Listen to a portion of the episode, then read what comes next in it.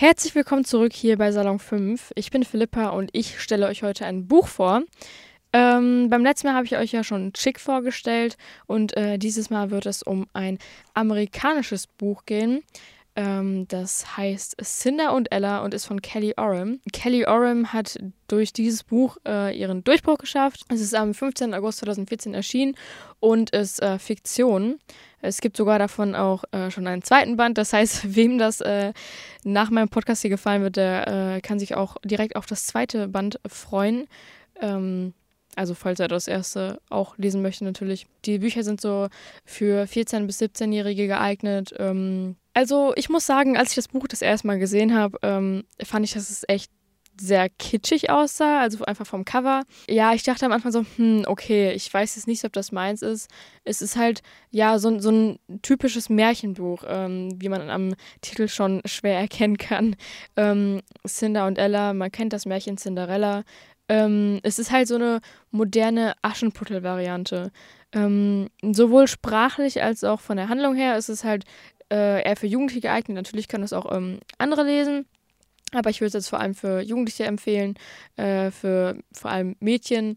Ähm, und die Story ist halt, wie gesagt, so ein typisches Märchen, halt so süß und teilweise auch so ein bisschen vorhersehbar, aber ähm, das geht eigentlich klar. Jetzt erstmal zum Thema. Also, worum geht es überhaupt in dem Buch? Ähm, in dem Buch geht es um Ella und Cinder. Die beiden sind äh, beste Freunde, kennen sich tatsächlich aber nur aus dem Internet.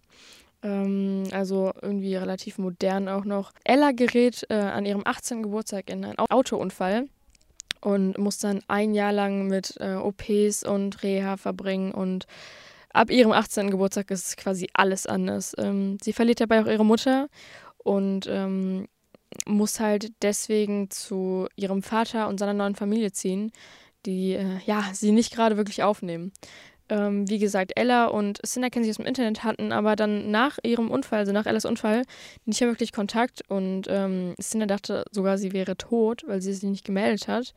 Ähm, einfach weil sie so lange im Krankenhaus in der Reha war und auch im Koma lag und sowas. Ja, und Ella will einfach nur ihr altes Leben zurück. Also sie hasst es bei ihrem Vater, sie möchte da nicht sein, sie schämt sich und ist wirklich traurig, äh, einfach aufgrund dessen, was passiert ist äh, und will einfach nur altes Leben zurück.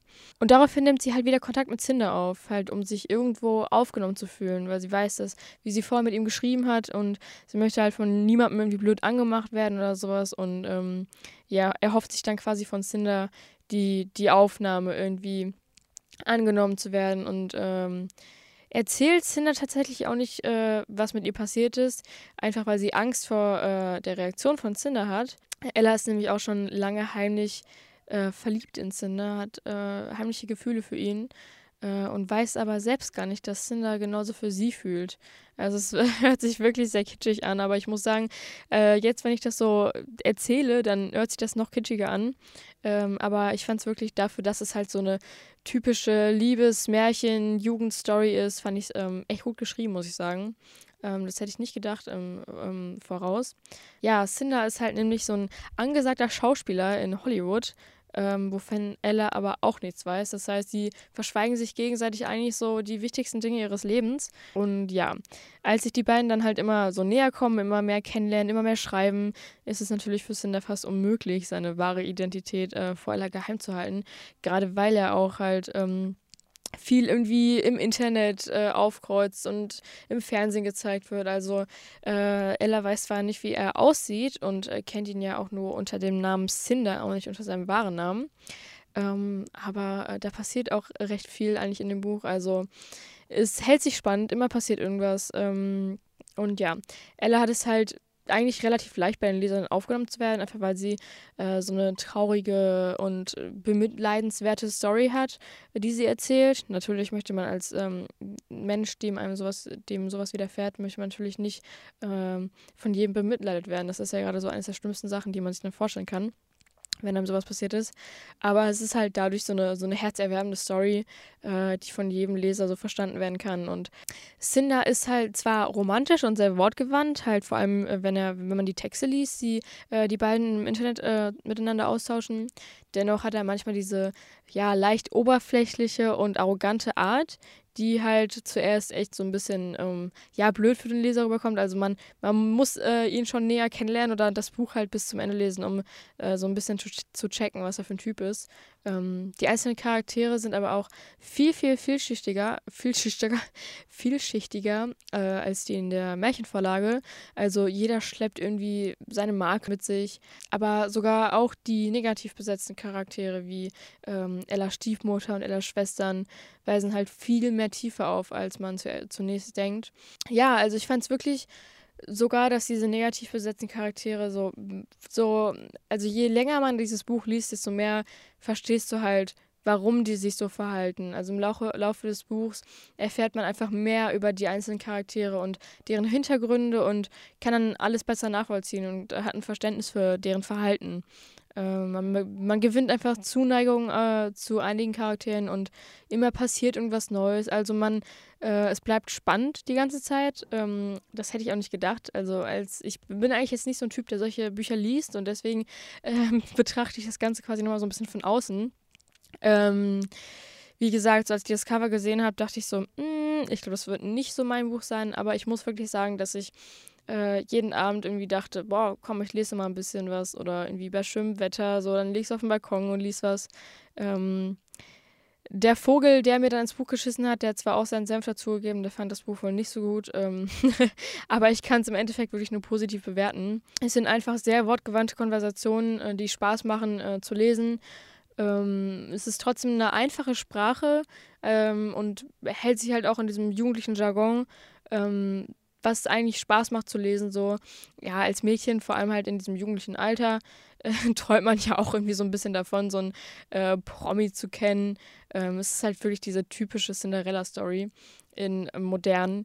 Ähm, und ich weiß nicht, ob ich jetzt so, also ich glaube, ich würde den zweiten Teil nicht lesen, einfach weil ich jetzt auf so einer anderen äh, Buchschiene bin, sage ich mal. Mm, aber ich kann mir vorstellen, wenn man noch so ein bisschen jünger ist als ich, dann äh, könnte man gut auch den zweiten Teil lesen. Äh, also ich fand, ich war wirklich positiv überrascht von dem Buch. Hätte ich nicht gedacht, dass ich äh, das gut finde. Ähm, also es gibt trotzdem Bücher, die ich besser fand als dieses Buch, aber ich würde es wirklich weiterempfehlen für äh, Jugendliche. Äh, ich fand es eigentlich trotzdem ganz witzig, immer sowas zu lesen, einfach wenn man sowas sonst vielleicht nicht lesen würde. Ähm, aber war halt, wie gesagt, positiv überrascht, einfach weil man sich so gut in Ella hineinversetzen kann.